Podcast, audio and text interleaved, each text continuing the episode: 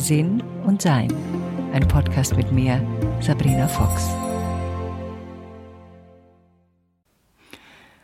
Manchmal schauen wir uns unsere Ursprungsfamilie an und denken uns, kann das nicht auch vielleicht anders sein, weil es da Gewohnheiten gibt in unserem Elternhaus oder in unserer größeren Familie, die ja schon so lange passiert sind, dass man eigentlich ein warmherziges, offenes Familienleben überhaupt nicht mehr haben kann oder noch nie hatte vielleicht.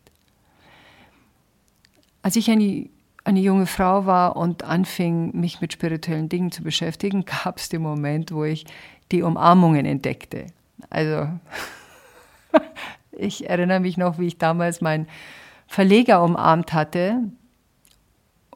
Wir haben gerade über ein Buch von mir gesprochen, das hieß damals Wie Engel uns lieben. Und ich habe ihn lange gehalten und dachte mir, wie wunderbar spirituell ich doch bin. Und der arme Mann war eigentlich steif in meinen Armen und wollte eigentlich nur eins, dass ich ihn loslasse. Aber ich dachte mir, spirituelle Leute umarmen sich lange und da muss der andere halt irgendwie, ich weiß auch nicht, was ich mir da gedacht habe, auf jeden Fall anscheinend nicht genug, sondern das Unangenehme des anderen habe ich da irgendwie in Kauf genommen. Mein Neffen habe ich auch dauernd umarmt, der das überhaupt nicht leiden konnte. Und meine ganze Familie wurde von diesem Zeitpunkt an umarmt, weil wir haben ich weiß gar nicht, was wir als Begrüßung hatten. Haben wir uns die Hand gegeben? Ich kann mich nicht mehr daran erinnern. Ich muss mal meine Schwestern fragen. Oder es war einfach nur so ein allgemeines Hallo, Zunicken. Auf jeden Fall gab es da keine Umarmungen. Die habe ich eingeführt mit massivem Druck, wenn man so will. Und das ist auch in einer, unserer Familie so entstanden. Ich habe viel eingeführt in unserer Ursprungsfamilie und meine Schwestern haben da mitgemacht. Und so haben wir die Art und Weise, wie unsere Familie miteinander kommuniziert, verändert. Und es wurde immer besser, je klarer jede einzelne von uns wurde. Und je bemühter wir waren, Dinge zu verändern. Wir haben unsere Vergangenheit angeschaut. Wir haben gelacht über unsere Kindheit konnten dann irgendwann mal über unsere Kindheit lachen. Wir haben festgestellt, dass wir drei Töchter mit unserem Vater unterschiedliche Erfahrungen hatten. Und unsere jüngste Schwester, meine jüngste Schwester, ein ganz anderes Verhältnis zu ihrem Vater hatte als ich. Und wir konnten das gegenseitig akzeptieren. Ah, dein Verhältnis war so mit dem Vater und mein Verhältnis war so. Ihr Verhältnis zu unserem Vater war ein liebevolles, aufmerksames. Sie liebte ihn sehr. Ich habe natürlich auch andere Seiten von ihm kennengelernt als sie. Das ist mir oft aufgefallen, dass in Familien, gerade wenn es unterschiedliche Geschwistererfahrungen gibt, die nicht so akzeptiert werden bei allen. Also das Nesthäkchen oder das, was die meiste Liebe vielleicht abgekriegt hat, sagt zu den älteren Geschwistern, die das überhaupt nicht erlebt haben, sondern vielleicht Zorn oder sogar Gewalt erlebt haben. Unser Vater war doch so toll und ihr habt doch keine Ahnung. Und die Älteren, die es anders erlebt haben, sagen dann vielleicht zur Jüngeren, dein Vater ist nicht so, wie du ihn erlebt hast. Zu erlauben und anzuerkennen, zu akzeptieren, dass sich ein Mensch anders zeigen konnte, im Laufe seiner Entwicklung zu unterschiedlichen Menschen ist ein wichtiger Punkt.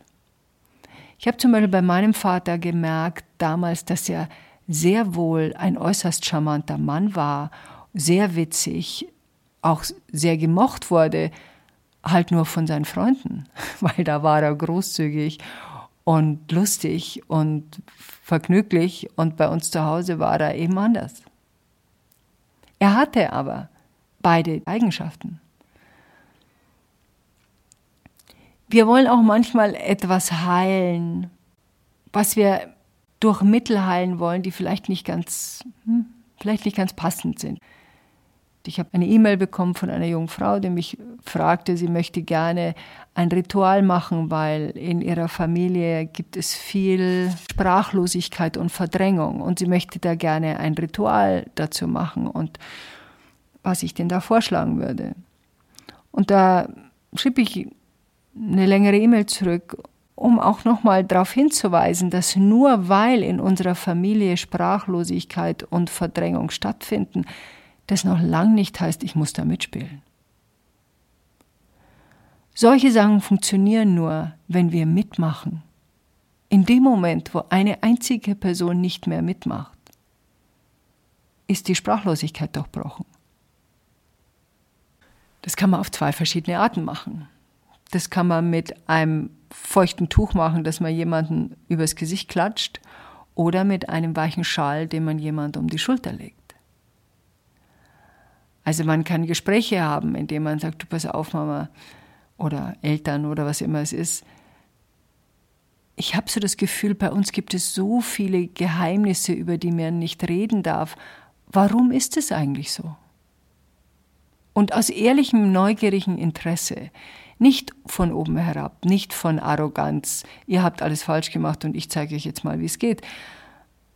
Nachfragen. Da muss ja ein Grund gegeben haben. Erzähl doch mal, wie war das da bei dir? Wie hast du das erlebt?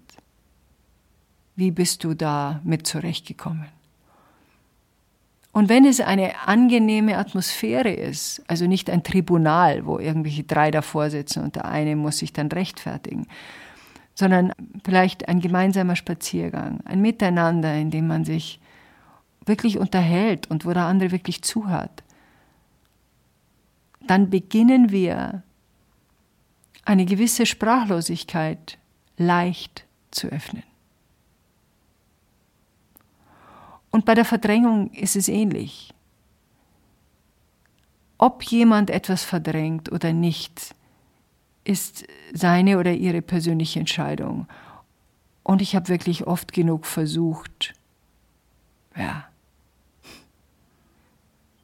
denen die Augen aufzureißen mit zu klaren Worten irgendwas zu sagen. Das hat nicht viel gebracht, ehrlich gesagt, wenn ich mich erinnere. Ich habe nur Leute verschreckt. Ich bin schon sehr für eine klare Aussprache, aber ich sage das dann immer vorher dazu. Also wenn jemand von mir was wissen will, dann sage ich, bist du okay damit, dass ich dir meine Meinung dazu sage? Und ich bemühe mich, meine Meinung warmherzig zu sagen, verständnisvoll zu sagen. Das gelingt mir eigentlich ganz gut. Je älter ich werde, umso besser, weil ich natürlich jetzt auch mehr Übung darin habe. Weil ich sehen kann, dass die Entscheidungen, die diese Person vorher getroffen hat, aufgrund ihres Wissenszustands entstanden ist, wie bei mir eben auch. Ich habe auch Entscheidungen getroffen, die nicht so doll waren und die ich heute völlig anders treffen würde.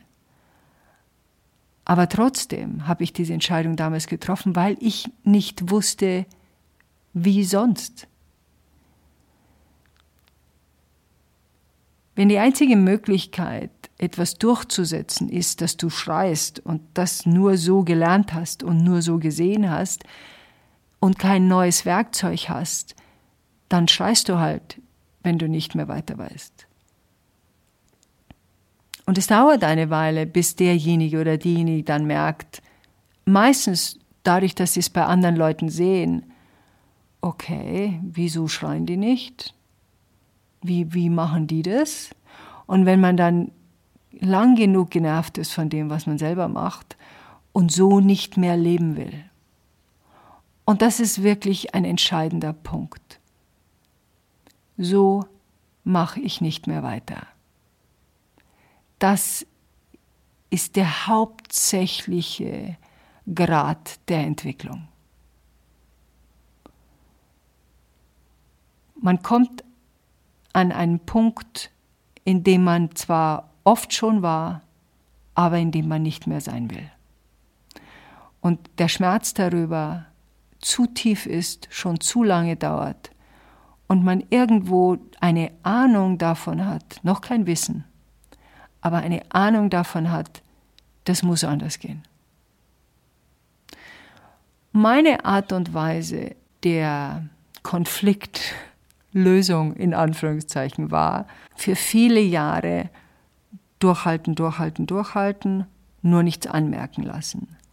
Dann bin ich irgendwann einmal explodiert, wurde laut, schrie auch, das passierte so einmal im Jahr vielleicht, weil ich mich mit dem Rücken zur Wand empfand und nicht wusste, wie ich mich anders ausdrücken sollte.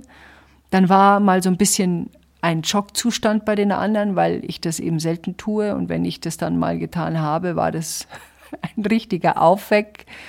Hm, was ist mit Sabrina passiert? Allerdings hat es nie lange gehalten.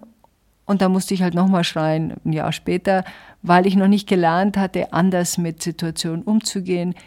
Ich kannte noch kein anderes Werkzeug. Und erst als ich Leute traf, durch meinen spirituellen Weg, die anders mit Sachen umgegangen sind. Und da sind mir auch zwei Sachen aufgefallen. Die einen haben das so unter dem Männlichen der Spiritualität alles zugedeckt. Und das war mir komisch. Kennt ihr das so Leute, die so eine Engelsgeduld haben, denen man aber nicht glaubt, dass sie eine Engelsgeduld haben. So war das bei mir. Ich habe Leute kennengelernt, die la la la la la la la la la la la ja ja da muss man halt so und da muss man halt so und ich dachte mir ich glaube euch einfach kein Wort ich hatte das Gefühl und den Eindruck dass es sich um etwas handelt was unterdrückt wurde aber nicht wirklich wirklich gelebt war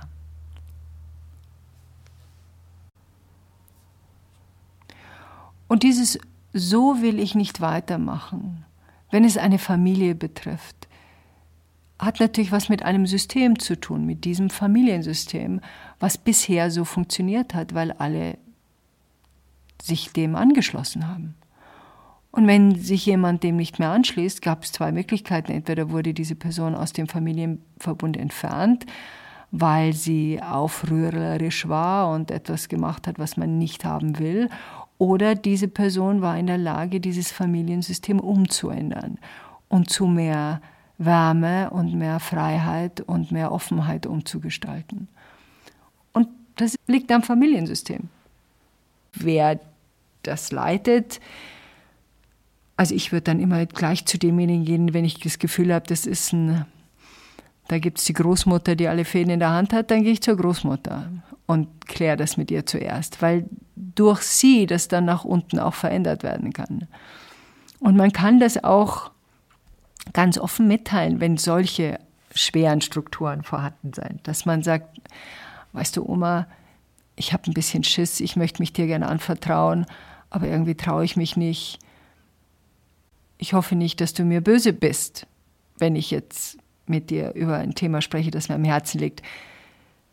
Also die meisten sind dann schon sehr viel offener oder das, was ich erlebt habe, die sind alle sehr viel offener, wenn sie merken, boah, da liegt jemand was am Herzen und die haben Angst vor mir. Die wenigsten erfreuen sich daran, dass man Angst vor ihnen hat. Natürlich gibt es es auch. Aber dann ertappen sie sich vielleicht doch, dass sie einen Moment der Großzügigkeit wählen können. Und diese Gespräche zu führen, sind natürlich notwendig. Also Rituale, das habe ich ja schon mal in ein paar Podcasts über Ritualen gesagt, sind zwar sehr nützlich, aber sie brauchen anschließend oder vorher eine Aktion. Also ein Ritual alleine bringt nichts, sondern ich muss da schon eine gewisse Ausrichtung dann gehen. Also wenn ich mir wünsche, dass meine Familie offener ist, dann kann ich zwar ein Ritual machen, aber das Ritual betrifft mich. Also ich kann das Ritual nicht für meine Familie machen, sondern es betrifft mich, dass ich versuchen möchte, mehr Offenheit in unsere Familie hineinzubringen und ich mir durch das Ritual Hilfe und Unterstützung hole. Und das sind eben dann die Schritte, wo es weitergeht. Familien können sich verändern. Doch dazu braucht es anderes Handwerkszeug als das, was wir bisher hatten, weil damit haben wir uns diese Familienstruktur erschaffen. Wenn wir etwas anderes erschaffen wollen, dann braucht es anderes Werkzeug. Und das gibt es überall. Das kann man nachlesen, da kann man Kurse machen, kann man sich informieren bei Freunden, wie es geht. Und dann, tja, da muss man es machen. Und ich kann aus Erfahrung sagen, aus dem, was ich durch viele Leute, die durch meine Kurse auch gegangen sind oder die ich in meinen Vorträgen gehalten habe und meinen Freunden mein eigenes Leben. Wenn wir mal anfangen damit und merken, wie befreiend das ist, nicht nur für uns, sondern für unser ganzes System, werden wir damit nicht mehr aufhören. Weil wir sehen, es funktioniert. Wir sehen, es erleichtert. Und wir sehen, es bringt uns Nähe. Weil das, was wir dadurch auch lernen, ist größeres Mitgefühl, größeres Verständnis, dass jede und jeder von uns sein Bestes versucht. Und wenn wir das wissen, dann kommt automatisch mehr Mitgefühl. Das lässt sich gar nicht vermeiden. Manchmal müssen wir uns nur gelegentlich daran erinnern.